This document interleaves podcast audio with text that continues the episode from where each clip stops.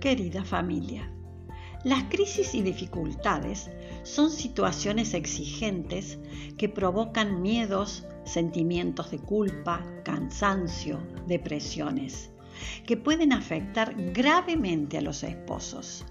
Hay que pensar que hay crisis comunes que suelen sufrir todos los matrimonios. Hay que pensar que en los comienzos todo es aprendizaje. Hay que aprender a convivir con las diferencias. Hay que desprenderse de los padres. Hay que empezar a forjar y estrenar una vida nueva originada en el amor que se profesa. Otro desafío es la llegada de un bebé.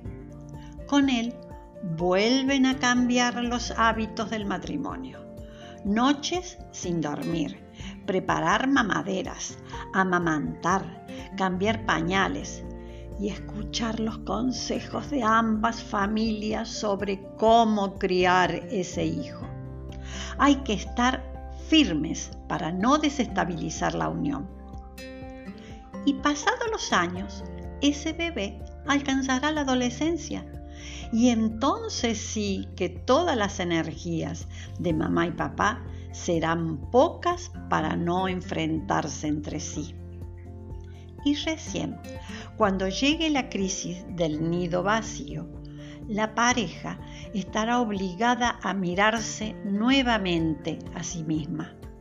Y si pasaron las crisis anteriores sin soltarse de la mano, sin dejar de valorarse y respetarse, regando con amor, fe y oración los cimientos de esa familia, nada la hará sucumbir. Ni crisis personales, ni dificultades económicas, laborales, sociales. Ni siquiera los hará tambalear esa crisis que se origina en la vejez de los padres, de los cónyuges, que reclaman más presencia, cuidados y decisiones difíciles porque el amor madurado y fortalecido en el camino familiar todo lo puede, buscando la plenitud de amor y de comunión que Dios nos prometió. Aprendamos juntos, te acompaño.